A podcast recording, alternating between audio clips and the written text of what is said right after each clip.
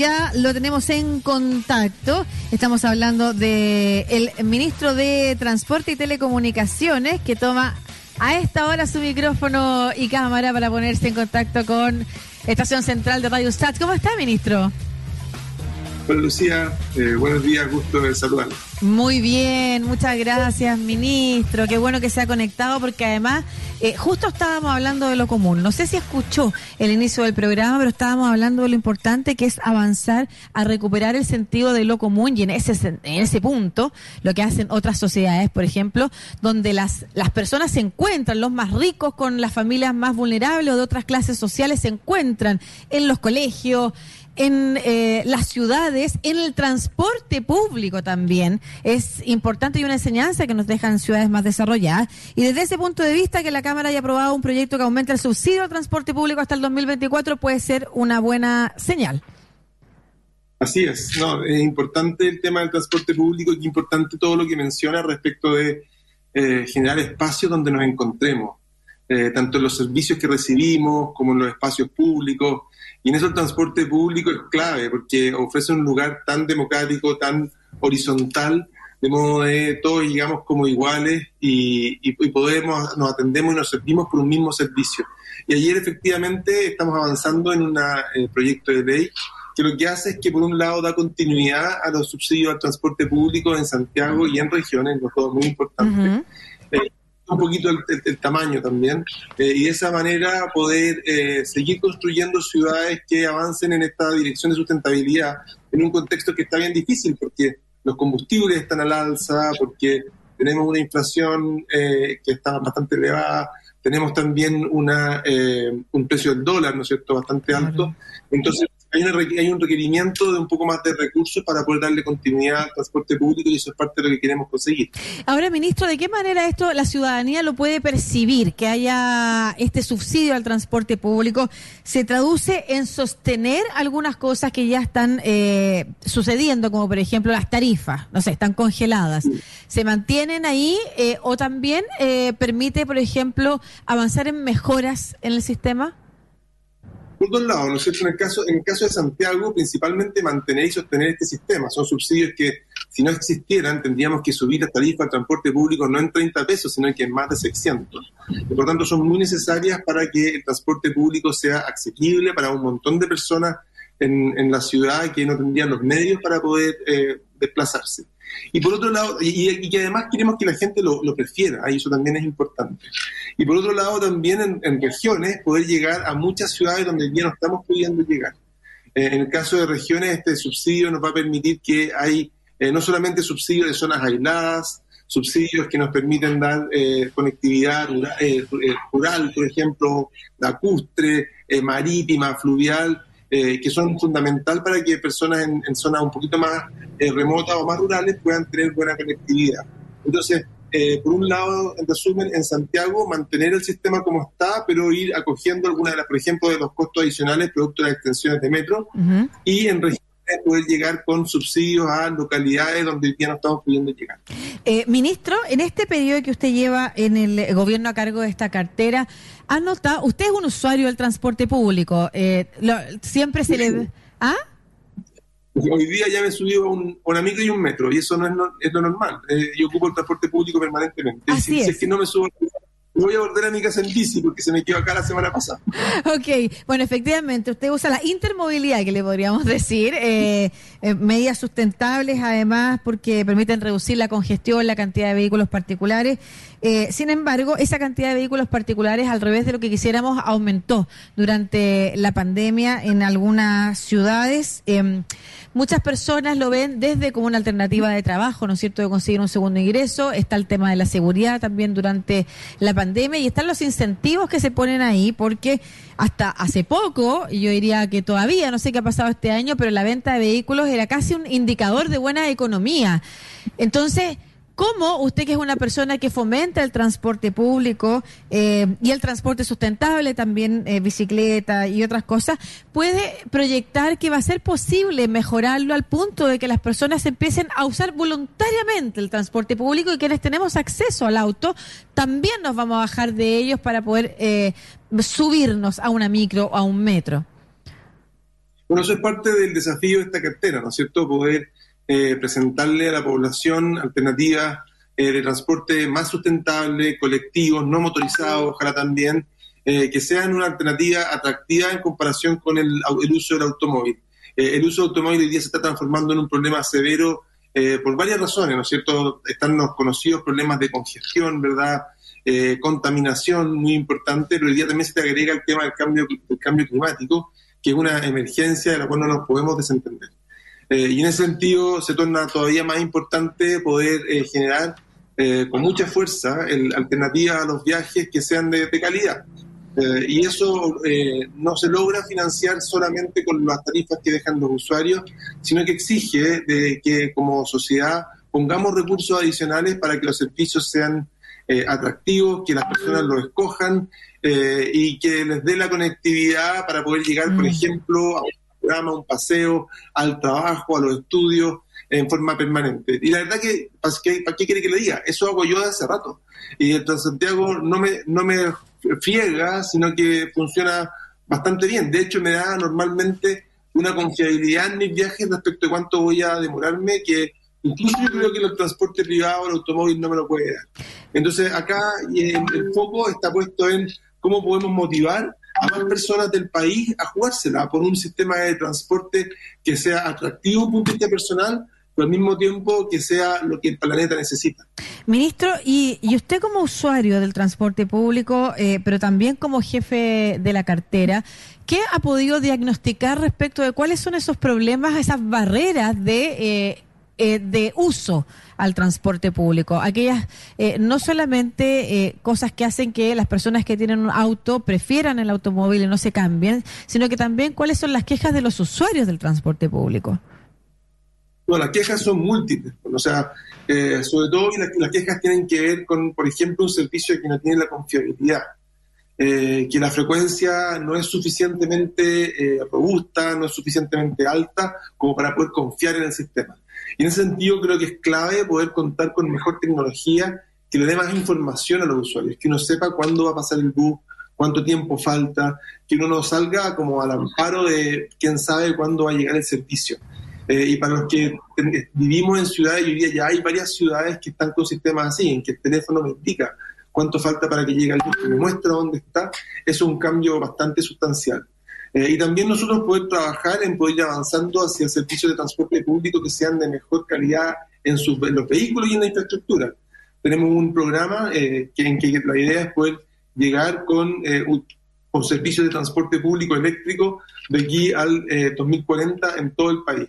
¿ah? y eso creo que es clave, porque para tener 2040 servicios de transporte público que sean todos eléctricos, tenemos que empezar con la renovación mucho antes. y eso y y la calidad del servicio de transporte eléctrico es de una estándar mucho mejor, eh, tanto en la calidad del servicio como en la, serie de elementos que uno aprovecha de incorporar con la nueva flota. Entonces, eh, vamos a estar viendo, y lo estamos viendo en Santiago, ¿ah? si tú te subes al transporte público, mi experiencia hoy día, por lo menos el era realmente de primera, no era tan distinto con lo que uno podría ver en un país desarrollado, y me encantaría que ese estándar que estamos viendo progresivamente en Santiago se empieza también, estamos trabajando para eso en la región. Sí, también hay algo que tiene que ver con la interconectividad, que es interesante eh, respecto de los trenes, por ejemplo, que también se están empezando a habilitar en regiones para que intrarregionalmente eh, también se asegure tiempo, eh, eficacia em, y, la llegada a un lugar que, que también tiene que ver con eh, la construcción de las ciudades, ¿no es cierto? Cómo se piensan las ciudades, cómo las personas se tienen que trasladar grandes distancias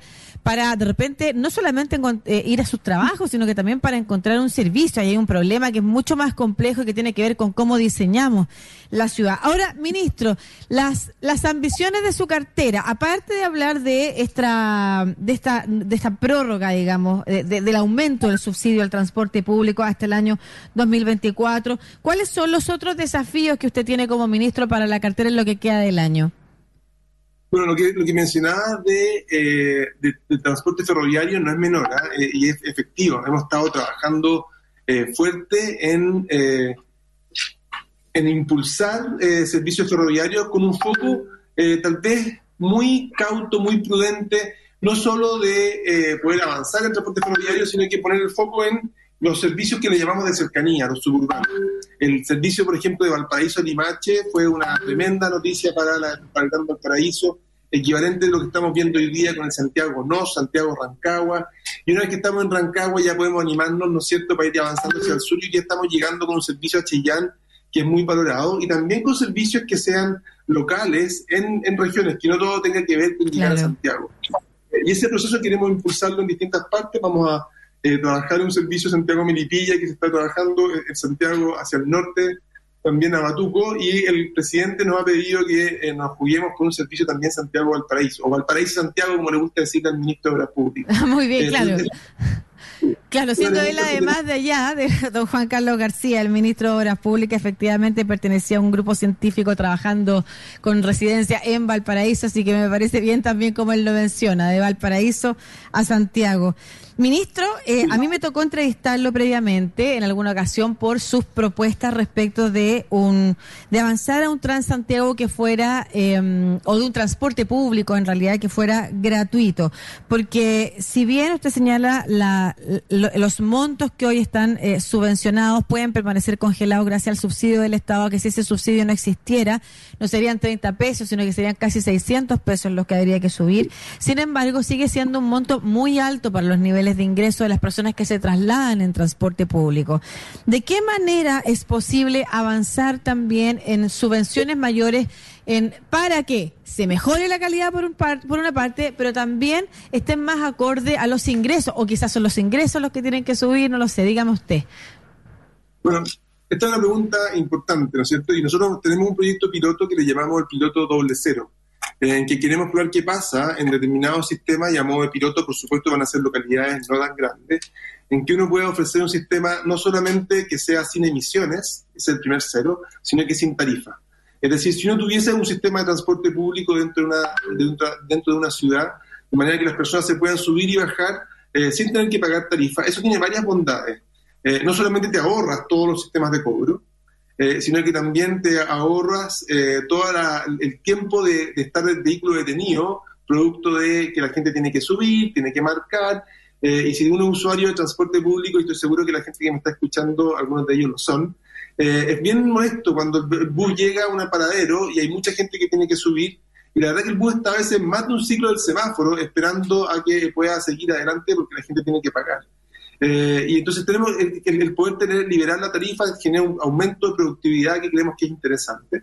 Eh, queremos probarlo, queremos ver qué, qué, es lo que pasa, cuánta, cuánto aumenta la demanda también es importante, que es mm. parte del propósito, lograr que más personas se animen a usar el transporte público y cuánto también le aumenta la movilidad a las personas de bajo ingreso, que a lo mejor uno puede decir, oye, hay gente que le encantaría poder viajar y poder disfrutar de su ciudad, pero no tiene los ingresos para poder moverse. Eh, y eso es bien triste también. Entonces, creo, creemos que es atractivo, interesante poder hacer un, análisis en base a algo empírico, de poder probarlo, y eso es parte de lo que está en el programa de gobierno y lo que vamos a hacer. Qué importante sería avanzar en una medida como esa también para, como usted señala, eh, encontrar otras maneras de financiar el transporte público. Si efectivamente no significa que nadie vaya a pagar el transporte público, significa que es otra forma de pagarlo efectivamente, ya sea a través de impuestos y de cómo también avanzamos en esa cosa que es común, que es que quienes tenemos más, ponemos más para que, por ejemplo, una ciudad esté menos congestionada, esté menos contaminada, para que el transporte público y su calidad mejore y seamos más los que nos subamos al, al auto. Súper importante lo que usted señala, ministro, y me gustaría quedarme también con una reflexión de usted, no solamente en términos, eh, antes de antes de comentarle algo, aquí capaz que usted nos puede ayudar, antes de, em, de, de, tanto en su mirada como investigador, eh, como también en su mirada hoy como jefe de cartera, ¿cuál ¿Dónde está el problema del transporte público en Chile? Más allá de los diagnósticos respecto de cuáles son sus síntomas, ¿no es cierto? O sea, eh, no, no, hay bueno, no hay buena infraestructura, eh, algo pasa con la subvención. Hay un problema que es anterior, que es cómo está diseñado el sistema. Y a su juicio, ¿dónde está ese problema? ¿La relación entre el Estado y quienes prestan el servicio? ¿Dónde está? Yo creo que si tuviese que elegir dos elementos que son los más importantes de los cuellos de botella que presenta el transporte público a nivel nacional, uno tiene que ver con, eh, con la estructura empresarial, en que en algunos casos, en algunas ciudades, tenemos eh, poca coordinación entre los distintos actores. Es decir, tenemos actores que no, no están en condiciones de poder poner su operación al servicio de un sistema, sino que son actores que de alguna manera, en función de sus necesidades personales, deciden salir o no operar. Y por ejemplo, tenemos muchas ciudades del país en las cuales a las 7 de la tarde, 8 de la tarde se acaba el, se acaba el servicio porque el operador decide no dar más servicio. Y eso entonces deja de ser un servicio que la ciudad considere como atractivo, como de valor. Eh, y eso son algunas de las cosas que hemos ido ganando, por ejemplo, en el sistema Transantiago, en que los usuarios pueden confiar en que van a salir a cierta hora y van a ver una frecuencia que ellos pueden predecir. Por supuesto, no es la misma mm. un martes a las 11 de la mañana que un domingo a las 11 de la noche, pero por lo menos hay un, servicio comprometido. ¿ah? Y lo segundo es la infraestructura. Eh, en el caso de los servicios ferroviarios, tienen una infraestructura dedicada en que tú tienes, te permite garantizar cierta confianza, cierto nivel de servicio. Cuando tenemos corredores de buses nos pasa lo mismo. Pero cuando los buses tienen que ir en medio del taco, cuando los buses tienen que eh, avanzar relativamente lento y más encima después esperar en las paradas que se suba la gente, eso hace que los servicios pierdan calidad y pierdan confianza. Eh, y en ese sentido creo que son los dos elementos que tenemos que ir mm. trabajando eh, y que yo creo que estamos bien, bien amparados. Por ejemplo, Concepción tiene una muy buena red de, eh, de corredores segregados del, tráfico vehicular y que son muy livianitos, muy sencillos, pero muy efectivos y que logran mantener las velocidades de los buses a un buen nivel y que tú vas andando los buses y ves muchas veces cómo vas adelantando los vehículos. Y esa es la mejor forma de que la gente se entusiasme por usar el transporte público versus el contraste del que está en el bus y que siente que los autos pasan eh, y también uno dice, uno se siente un ciudadano de segunda. Entonces, yo creo que son los dos elementos más relevantes los cuales tenemos que trabajar, porque los temas, otros temas asociados, por ejemplo, a la tecnología, van llegando solos y los vamos incorporando. Ya, perfecto. Es importante lo que usted señala, ministro, porque a mí me da la sensación de que, salvo el metro, que es una política de Estado y probablemente la única política de Estado que conocemos hace mucho tiempo, además de lo que en algún momento, hasta hace algunos años atrás, era la política de Cancillería, no existe una mirada de Estado que trascienda a los gobiernos respecto de cómo construir ciudades, de eh, efectivamente cómo diseñar ciudades con un transporte, además que esté integrado y que permita acercar eh, a las personas eh, de manera rápida, eficiente. La idea de qué promovemos. Tenemos y en la construcción de autopistas también eso está bien claro. Tenemos eh, como algunas deficiencias que han hecho que autopistas pasen por renca, dividiendo a las personas de los servicios versus la inversión que hizo el Estado en el sector oriente para que efectivamente la autopista pasara por debajo y no molestara a los vecinos. O sea, ese nivel de desigualdad se acrecienta cuando se diseña la ciudad y debiéramos tener una política de Estado que apuntara a algo completamente inverso. A propósito del tema de hoy día que pusimos en la editorial, que tiene que ver lo común, con cómo avanzamos a recuperar lo común para no seguirnos sorprendiendo con las acciones individualistas o al margen de la ley que puede tomar eh, cualquiera. Eh, y ahí es muy importante lo que usted señala, ministro, respecto de ponernos de acuerdo para avanzar en los problemas que usted ha detectado, insisto, no solo como investigador, sino que también como jefe de cartera. Para despedirnos, quería plantearle un tema que no sé si tiene que ver con usted o no, pero conversamos con el presidente del sindicato del metro y el otro día vi en las redes sociales un comentario distinto respecto de eh, lo que se transmite por los canales del metro, de la, de los, de los, em, de los vagones del metro. Hay un canal de televisión que se transmite permanentemente y el otro día vi usuarios en las redes sociales comentando sobre quién elige lo que ahí se transmite y al ser el metro un espacio que se considera público, eh, independiente que actúe como una empresa privada, que se considera público, lo que se transmite ahí quizás también pudiera ser eh, factor de análisis eh, de, la, de las autoridades respecto de a quién se le entrega la concesión de ese espacio o cómo se contrata o quién y qué cosas se emiten en esos canales. Lo conversábamos con el presidente del sindicato del metro también hace un tiempo atrás y nos decía lo mismo respecto de que ellos quisieran poder participar u opinar al menos de las empresas que se deciden concesionar y de lo que se está transmitiendo para la gente que ahí eh, también se transporta y está entonces eh, de alguna manera atenta a lo que a ese canal y al contenido que ahí se ha decidido plasmar. Ese problema no sé si es suyo, pero se lo dejo planteado aquí. No, está bien. Y, en, el sistema de transporte tenemos tanta, tanta vista. Y esta es bonita, ¿no es cierto? Porque en el fondo tú tienes el sistema de metro que lo usan más de dos millones de personas todos los días. Y esta oportunidad para poder entregar mucho más que un tiempo de viaje. ¿No es cierto? El metro hoy día es probablemente el principal museo de Chile. Eh, son dos millones de personas que pasan por distintas estaciones y hay estaciones que son verdaderos museos. A mí, mi favorita es la moneda y otros, yo sé que hay otros que les gustan otras, pero a mí la moneda con esos, esos, esos eh, cuadros que representan cordillera y mar de norte a sur me encanta. Eh, y por lo tanto, la experiencia de metro tiene que ser mucho más que el sistema de, viaje. Y, el, metro, el metro informa, ¿no es cierto?, en los canales. Yo creo que es importante poder gestionarlo de una manera que contribuya a tener una mejor sociedad y también que contribuya a que el Estado pueda poder eh, promover alguna de sus políticas o alguna de sus iniciativas que a veces le cuesta poder hacerlo. recuerdo alguna vez en Metro que tenía, había hace tiempo atrás una publicidad automóvil que, decía, oye, si, si, te hubiese comprado un auto y se llegado a tu casa, era terrible porque estaba dentro del metro y estaba entregando una información que atentaba. Entonces, efectivamente, yo creo que tenemos que buscar eh, mecanismos en que más bien eh, la publicidad que ahí se entrega y los mensajes que se entregan nos contribuyan a hacer una mejor ciudad y una mejor sociedad. Eh, y, y, Metro yo creo que eso se lo toma con bastante seriedad y está trabajando en ese sentido. A mí me gusta también la idea de que el metro sea un espacio donde, por ejemplo, podamos ser mucho más audaces. Me imagino porque tú, un espacio donde uno pueda, eh, para todas esas personas que van, eh, eh, que viven en lugares donde no te puede llegar un, paquete a tu casa porque no estás todo el día, que a lo mejor lo puedas ir a buscar a una estación de metro y que dentro del andén tú te encuentres en un lugar donde entregáis paquetes, con lo cual reducimos la congestión también en la ciudad.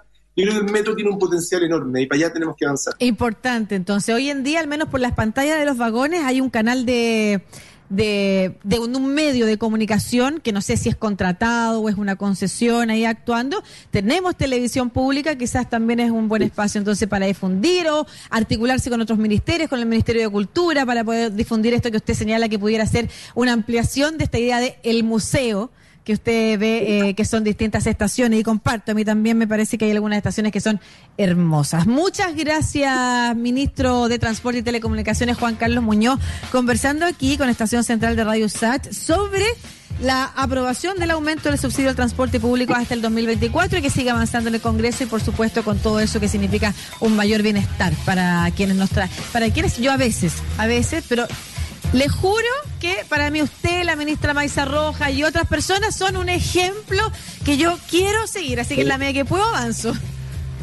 Lucía, el viernes tenemos Día Nacional Sin Auto, así que esta oportunidad para sumarte a una cuestión global. Así que elija su bicicleta, elija su bus, elija su metro, usted vea cómo, pero hagamos un esfuerzo por mostrar que la ciudad puede ser distinta cuando eh, dejamos el automóvil solamente para esos viajes en que no hay alternativa. Claro, y nos damos tiempo desde reflexionar en el tránsito, en la caminata hasta una estación o para leer, por ejemplo, cuando vamos adentro de un metro o una micro. Muchas gracias, ministro, que esté muy bien.